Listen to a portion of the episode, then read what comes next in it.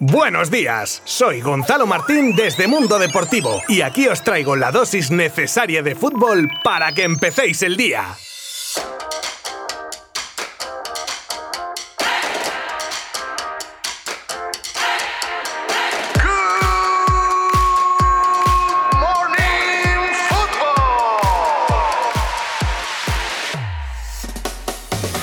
Este fin de semana se termina la Liga Santander 2020-2021, pero para la Liga Smartbank quedan aún un par de jornadas para su conclusión. Y en esta jornada 40 intersemanal, ayer se jugaron cuatro partidos con los siguientes resultados: Sporting 1, Las Palmas 0, Málaga 0, Girona 1, Zaragoza 3, Castellón 0 y Rayo Vallecano 4, Oviedo 1. Y si en primera las cosas están apretadas, en esta segunda división ni os quiero contar, quitando Mallorca y Español ya con su billete de ascenso, tenemos cinco equipos en tres puntos para luchar por el playoff. Leganés, Almería, Girona, Sporting y Rayo. Con los resultados de ayer, Sporting, Rayo y Girona mantienen esos puestos de arriba, mientras que el Zaragoza sella su permanencia matemática en una temporada donde siempre han estado jugando con fuego. Y hoy abren la última jornada de la liga el Levante y el Cádiz, ambos sin nada en juego. Será a partir de las 9 de la noche.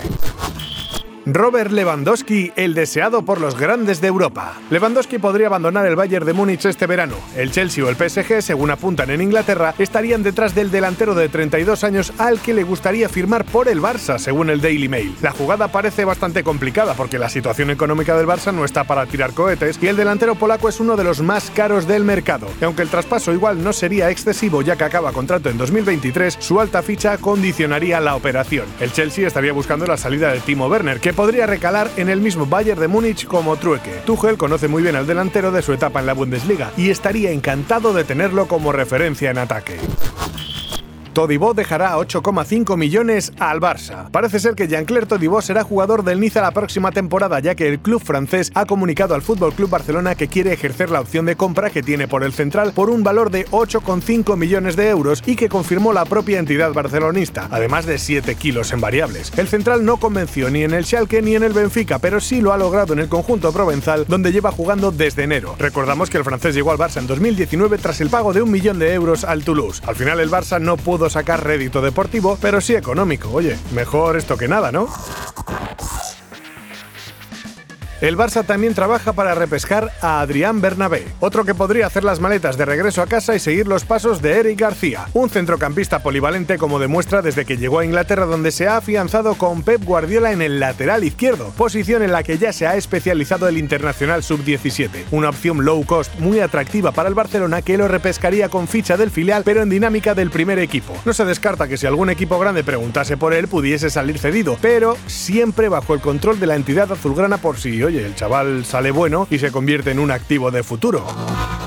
Ter Stegen, operado con éxito en Suecia. Como contábamos el otro día, Marc-André Ter Stegen fue operado para solucionar la lesión que sufría en el tendón rotuliano de la rodilla derecha y que le ha obligado a jugar con molestias durante buena parte de la temporada. El alemán fue intervenido con éxito en Suecia y aunque el comunicado oficial del club no especifica el tiempo de baja, la idea es que en dos meses pueda estar entrenando con total normalidad. El propio Ter Stegen explicó a través de su cuenta de Twitter que todo salió bien, que ahora el foco está en su recuperación y agradeció todos los mensajes de apoyo en los últimos días. De nada, Mark.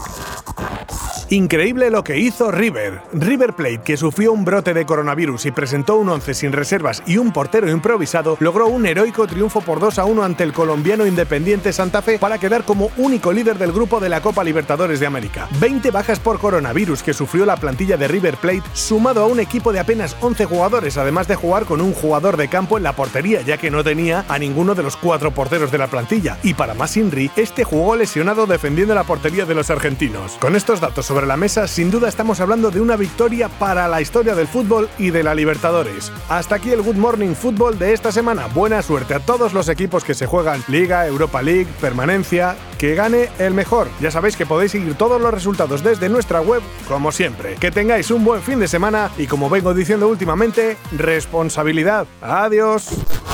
Mundo Deportivo te ha ofrecido Good Morning Football, la dosis necesaria de fútbol para comenzar el día.